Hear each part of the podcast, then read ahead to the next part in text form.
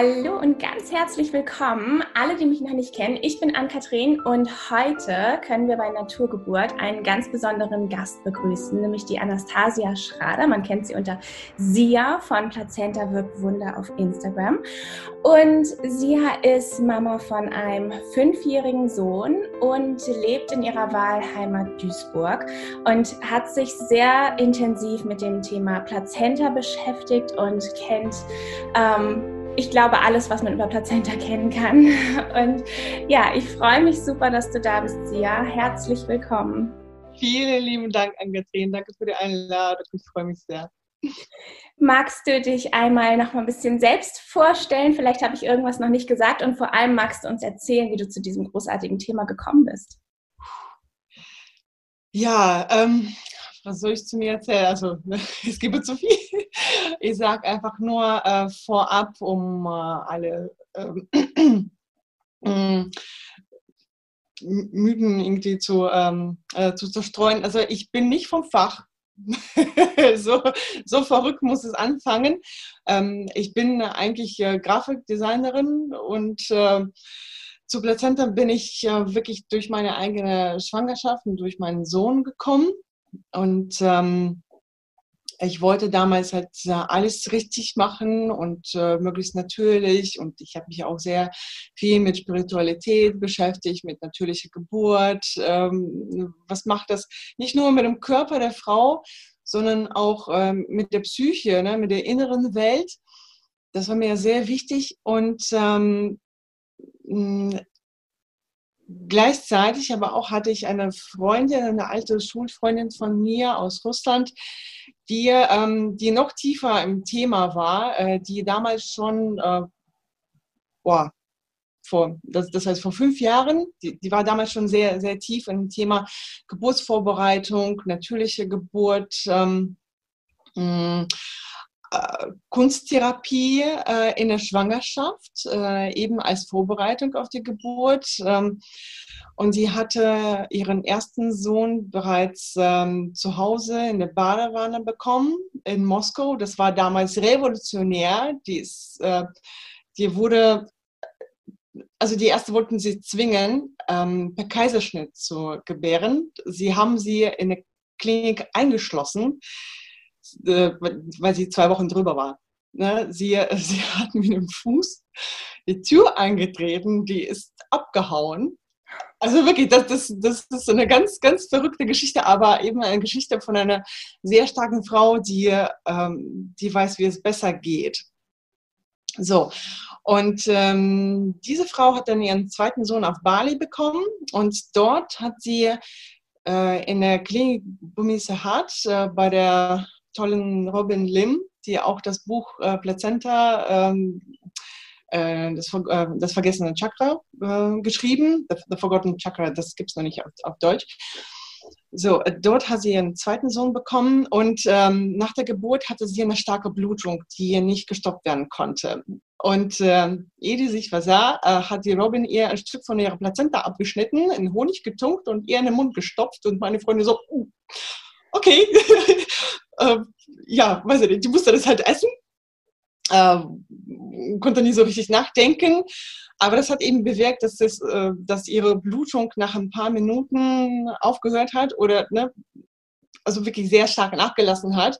Und die Gebärmutter dann ähm, sich besser zusammenziehen konnte. Auf jeden Fall, die, ähm, die hat viel weniger Blut verloren, die, die hat sich äh, fit gefühlt. Ähm, irgendwie ein paar Tage später ist sie mit ihren beiden Kindern auf irgendeinen Berg geklettert. Das, ist, das ist wirklich Wahnsinn. Ne? Normalerweise macht so eine Frau, die gerade ein Kind bekommen hat, nicht. Aber, aber sie hat sich eben, hm, weiß nicht, fit gefühlt. Ne? Naja, und ich war auch fasziniert von der Wirkung der Plazenta. Ich wollte mehr darüber wissen. Aber ich habe so wenig Infos bekommen und ich war selber auch hochschwanger und ich, ähm, mein Englisch war auch irgendwie nicht mehr so gut und ähm, das meiste, was ich gefunden habe, war auf Englisch und es war so anstrengend, mich da einzulesen. Auf Deutsch fand ich nichts, auf Russisch ebenso wenig. Und äh, aber ich wusste genau, ich, ich muss die Plazente mitnehmen und irgendwas mit ihr machen. Also, bis es mir hier herausgestellt hat, ich hatte damals echt keine Ahnung. Und ähm, aber im selben Jahr, also 2014 im Dezember habe ich mal Sohn bekommen, aber 2015 ne, hat dann meine Freundin eine äh, Gesellschaft in äh, Russland, in Moskau gegründet, die sich mit Plazenta beschäftigt. Äh, sie hat äh, selber in den USA eine Ausbildung äh, zur Plazenta-Spezialistin gemacht, ähm, auch mit ihrer Kollegin zusammen. Und dann zusammen mit ihr haben sie dann auch diese Gesellschaft gegründet und bilden selbst ähm, äh, ja, Fachfrauen dazu aus, um eben Plazentas für andere zu verarbeiten. Und das habe ich dann auch gemacht. Weil ich dachte mir so, wenn es mich so anspricht, ne, wenn, wenn mich das so berührt, äh, dann muss ich das machen. Das, äh, ja, das ist eine Herzenangelegenheit. Hm? Ja, oh, so schön. Äh, jetzt ist dieses Thema ja nicht für alle so zugänglich, so, ähm, so ja, inspirierend, wie es jetzt für dich war, sondern viele empfinden ja auch irgendwie Ekel, vielleicht auch Scham, wenn sie die Plazenta ähm, sehen. Und warum lohnt es sich jetzt deiner Meinung nach da nochmal genauer hinzugucken? Warum lohnt es sich vielleicht die Plazenta, ein Stück von der Plazenta zu essen, Kapseln, wie auch immer, in welcher Form? Warum ist es positiv? Du hast es ja schon ein bisschen beschrieben, was bei deiner Freundin ähm, der Fall war, aber gibt es noch mehr Vorteile? Hm, das waren jetzt zwei verschiedene Fragen. aber ich beantworte sie gerne nacheinander. Ähm, also ich finde, sich mit der Plazenta auseinanderzusetzen, wenn man schon mh, mm, nicht so eine tolle, sage ich mal, ne, so eine freundliche Einstellung dazu hat, sich damit auseinanderzusetzen, wenn sie schon da ist, ist zu spät. Mhm. Ähm, das Thema ähm, ne, von dieser Abneigung oder Ekel auch, ne, das taucht bei mir, oder ich werde auch immer wieder so darüber, ähm, darauf angesprochen, ähm, wie ist es denn, wie, wie soll man jetzt damit umgehen? Ne? Und ähm, je länger ich darüber spreche, je mehr ich darüber nachdenke, ähm, verstehe ich, dass, ähm, dass, dass dieses Gefühl seine Wurzel in der, ähm, in der Abneigung gegenüber seinem Körper ist, gegenüber sich selbst. Irgendwo tief drin äh, lebt halt ein, ein Teil von, von, einem, von einem Menschen, ähm, der nicht akzeptiert ist. Und der auch dafür sorgt, dass man ähm, sich nicht ganzheitlich wahrnimmt, dass man ähm, bestimmte Themen bei sich selber ähm, ablehnt, ähm, manche Gefühle ablehnt oder nicht wahrhaben will äh, zum Beispiel irgendwelche Themen aus der, aus der Kindheit, aus der Vergangenheit. Ne? Man will da nicht hinsehen. Und ähm, das mag jetzt vielleicht unlogisch klingen, aber ich glaube, diejenigen, die sich etwas intensiver mit sich selber beschäftigen, ähm, zum Beispiel auch mit der Traumatherapie ne, in jeglicher Form, die würden mir zustimmen dass es ähm, ähnliche Ursprünge haben kann.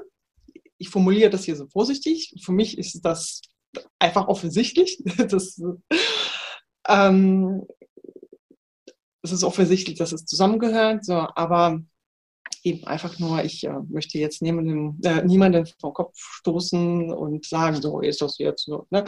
Ähm, das ist auch, ich finde, das ist auch ein Prozess, das ist ein Werdegang, ein nie aufhörender Werdegang von ähm, Frau sein oder Frau werden, Mutter werden, Mensch werden. Wir sind ja nie fertig. Deswegen, also das hat einfach für mich dann solche, äh, so eine Erklärung. Und ähm, welche Vorteile? Man hört ja immer wieder, oder man liest auch immer wieder, äh, zum, Beispiel, äh, zum Beispiel auf Instagram, wo wir auch unterwegs sind, von den Frauen, die äh, im Wochenbett, äh, im ersten Jahr nach der Geburt, vor allem wenn es das erste Kind ist, dass sie sich darüber beklagen, oder eben nicht beklagen, wenn sie einfach stillschweigend irgendwie da sind. Aber man weiß oder man spürt, man merkt irgendwie, es geht ja nicht gut. Ne? Entweder körperlich oder psychisch, aber meistens ist es einfach gleichzeitig. Ne? Das hängt ja auch zusammen.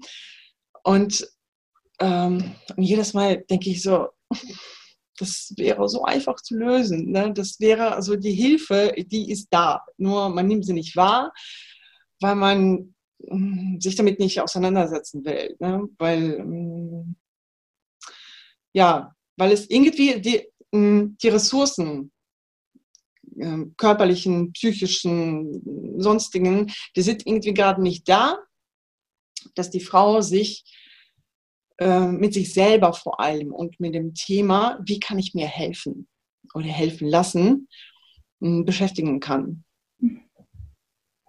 Also ich hoffe, ich habe deine Frage beantwortet. Ja, hast du. Ich fand dein, dein Blick auf diesen Ursprung von der Abneigung der Plazenta fand ich ähm, super spannend und wirklich nochmal einen ganz, ganz anderen Ansatz, da wirklich auch so gesehen hinzugucken. Nicht immer nur von, von außen auf, auferlegt, denn das ist ja auch oft, dass die Plazenta generell gesellschaftlich ja nicht so anerkannt ist oder, äh, oder ja nicht als dieses heilige Organ anerkannt ist, was es ja irgendwie schon ist. Ähm, genau, von daher fand ich das auch nochmal einen sehr, sehr spannenden Ansatz, den du da ähm, gerade erklärt hast. Danke. Genau. Ja, und jetzt zu den Nachteilen. Gibt es denn da auch welche oder gibt es nur Vorteile? Gibt es irgendwelche Kontraindikationen? Ja, Nachteile. Die Nebenwirkung ist, dass man weiser wird, mehr versteht, mehr sieht äh, nicht nur das Positive, sondern auch das Negative. Ähm, nein, ehrlich. Ähm, also körperliche Nachteile können halt sein, dass, äh, dass es eine persönliche Unverträglichkeit gibt. Die gibt es selten. Vielleicht so eine Frau von, von 100. Okay, ne, wenn man jetzt so auf Medikamente irgendwie mit Medikamenten vergleichen würde, dann wäre es schon ziemlich oft. Aber es gibt einfach nicht so viele Frauen, die die eben Plazenta in irgendeiner Form einnehmen. Deswegen kann man, kann man eben auch schlecht vergleichen. Aber äh, bei den Unverträglichkeiten ist es auch, ähm, man muss auch unterscheiden, was, was ist dann wirklich los. Weil äh, zum Beispiel äh, der Arzt, der ähm, die Klinik in St. Petersburg in, in Russland gegründet hat, ich, ich habe es dir gerade erzählt, ne, äh, ich, ich sage es jetzt nochmal, in, in Russland gibt es seit 30 Jahren eine Klinik in St. Petersburg, die nur darauf spezialisiert ist, ähm, äh, mit Gewebe vom Plazenta hm, einer, einer echten ganze Reihe von äh, verschiedenen Erkrankungen zu heilen oder zu lindern. Hm, und ähm, zu diesem Arzt ähm, hat auch äh, die äh, Gesellschaft Plazentarium, wo ich auch gelernt habe in Russland, ähm, auch also persönlichen Kontakt. Ähm, mm, also die, äh, die, die, Frauen, die die Gesellschaft gegründet haben, die können ähm, den Arzt auch immer ansprechen, falls sie irgendwelche Fragen haben, falls irgendwelche neue Erkenntnisse dazu kommen oder eine Erfahrung, äh, die bisher noch nicht da war. So, und er hat gesagt, dass ähm, ähm, auch im Laufe seiner, ähm, seiner Arbeit äh, und seiner, ähm, seiner Studie auch über die Plazenta hat er festgestellt, dass solche äh, Unverträglichkeiten oft ihren Ursprung in äh, parasitäre Invasion haben. Ne? Dass irgendwo im Körper gibt es irgendwelche Parasiten ne? oder, oder wie gesagt, ich bin, ich bin keine Ärztin, ich bin nicht vom Fach. bitte, ne, diejenigen, die sich damit auskennen, bitte äh, habt Nachsicht, ähm, wenn ich irgendetwas äh, falsch formuliere. Na, jedenfalls, ähm, die Erfahrung zeigt, nachdem, mh, mm, nach, nachdem das ausgeschlossen wurde, also die parasitäre Invasion ausgeschlossen wurde oder behandelt, ähm, dann kann man entweder eine andere Strategie äh, in der Einnahme von Plazenta-Präparaten einschlagen oder eben die Symptome verschwinden ganz.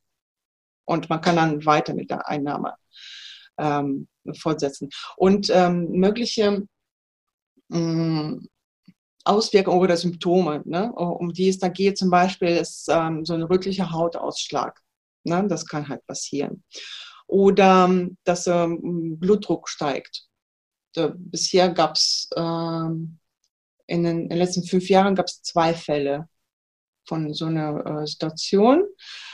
Ähm, da ist es aber, das hat nichts mit Parasiten zu tun. Ähm, das, das, hat ähm, damit zu tun, dass ähm, neben Oxytocin äh, noch manchmal noch ein anderer ähm, Hormon ausgeschüttet wird. Ich habe jetzt vergessen, wie der heißt. Ne? Ich könnte noch mal äh, äh, nachschlagen. Auf jeden Fall äh, wird das in, äh, in meinem Kurs ähm, äh, behandle ich auch dieses Thema und, und da steht auch alles da schwarz auf weiß. Ähm, so, und äh, dieser Hormon sorgt eben dafür, dass der Blutdruck steigt. Mhm. So, aber ähm, wenn man eine ähm, Pause zum Beispiel von ne, drei, vier Wochen anlegt in eine Einnahme und dann weiterhin vorsetzt, dann ist dieses Symptom nicht mehr da. Okay. Äh, und, ah ja, und noch eine nette Nebenwirkung ist, äh, dass, ähm, dass man dass man fröstelt. Ne? Man, man, verspürt irgendwie so eine Kälte. Das ist auch eine mögliche Nebenwirkung von Oxytocin, der auch in, in Plazenta enthalten ist. Und äh, der Körper kann auch so darauf reagieren. So weitere äh, Symptome der Nebenwirkungen sind uns bisher nicht bekannt. Mhm. Okay. ähm, der, der Professor, diese, diese Klinik, was du gerade beschrieben hast, da wird ja wahrscheinlich Fremdplazenta verwendet. Das ist ja wahrscheinlich dann nicht die eigene, weil es werden wahrscheinlich nicht nur frisch, frisch äh, frische Mütter quasi ja. ähm, behandelt, sondern es ist fremde Plazenta. Aber das, was du gerade beschrieben hast, das trifft alles genauso auf die eigene Plazenta zu. Ja. Also man kann auch auf die eigene Plazenta. Genau. Wie ja. gesagt, in seltenen Fällen. Ja. Okay. Mhm. okay. Und ähm, dann ist es ja auch so, dass die Plazenta ja auch ein, ein Filter für Giftstoffe ist, für gewisse Bakterien. Ähm, wie, wie stehst du denn dazu, wenn ich jetzt das dann quasi einnehme? Mhm. Dann nehme ich ja auch all diese Giftstoffe wieder zu mir. Ja, das ist ein bekannter Mythos.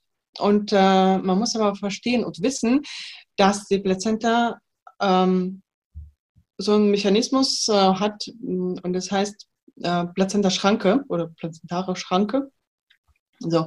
Und die sorgt eben dafür, dass die, ähm, die ganzen Nährstoffe und das, was ähm, das Kind ähm, ne, zu, zu, seiner Entwicklung braucht, dass, ähm, dass er das auch bekommt. Und ähm, alles, was ähm, weg muss, ne, wegtransportiert, wird ganz normal dann weiter in die Ausscheidungsorgane der Mutter weitergegeben und äh, Plazenta behält nichts in sich. Sie trennt und gibt weiter. Die Fälle, wo irgendwelche Schwermetalle oder Giftstoffe in dem Plazenta äh, bleiben und nachgewiesen werden, das sind ähm, Ausnahmefälle und die möglichen Gründe können sein, mh, mm, Rauchen in der Schwangerschaft, ne? Alkoholkonsum in der Schwangerschaft, Chemotherapie, äh, Drogen, ne, um Gottes Willen, ähm, irgendwelche hm, sehr starke Medikamente, hm, wo, wo natürlich auch dann die entsprechenden Erkrankungen auch irgendwie da sind. Ne? Also normalerweise, was heißt normalerweise, es werden ähm, keine Präparate in der Schwangerschaft äh, verschrieben, ähm, die der Mutter und dem Baby schaden würden.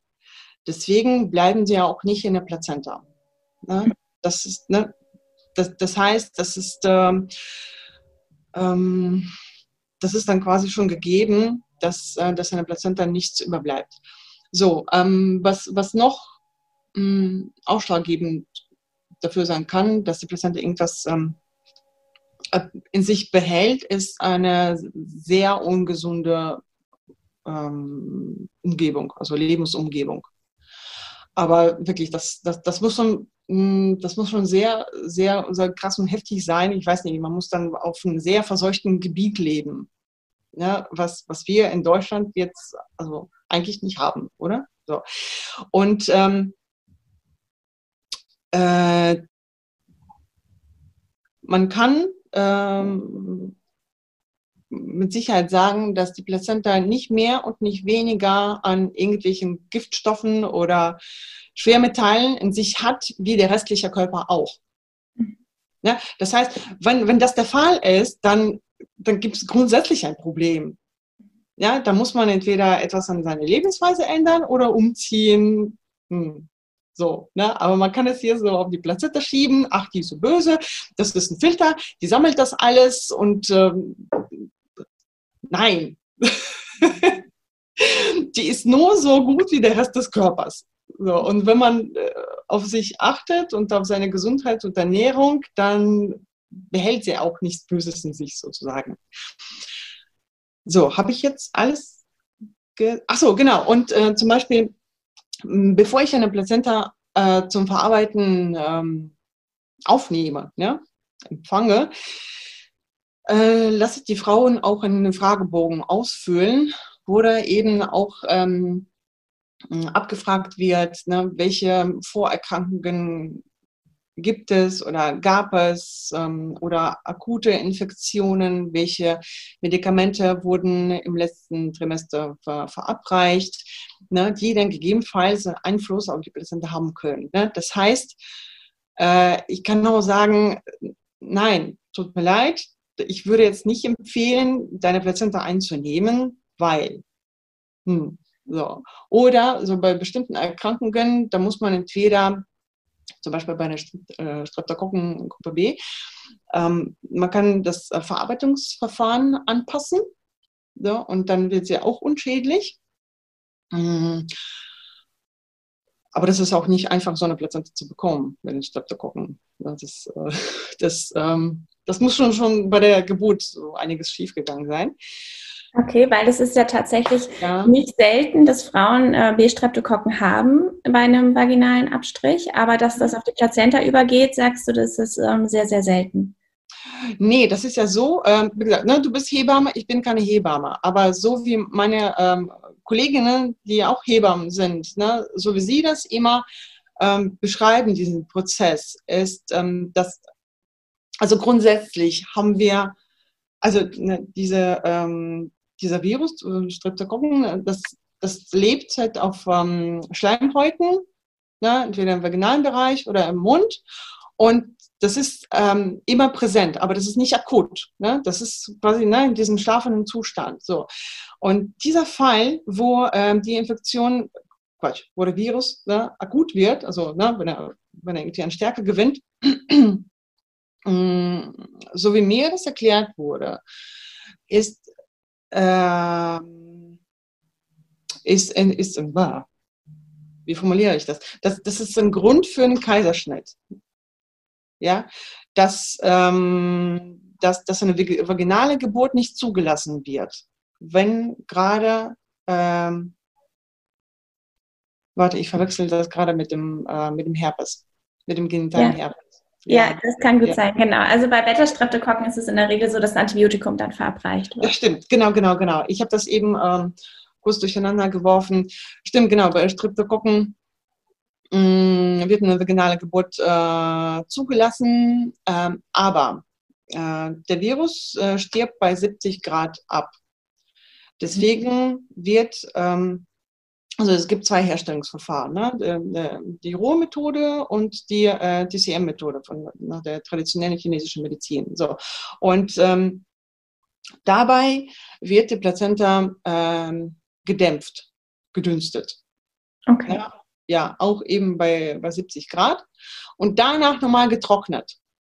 Mhm. Auch bei 70 Grad. Also ähm, danach ist die Plazenta zu der Einnahme sicher. Mhm. So. Und dieser Fall, den man aus dem Internet kennt, äh, aus den USA, wo das Baby sich ähm, angesteckt hat, ja, ähm, das wurde schon so oft hin und her erzählt, ja, dass man sich wirklich Zeit nehmen muss, äh, um herauszufinden, was ist denn da in Wirklichkeit passiert.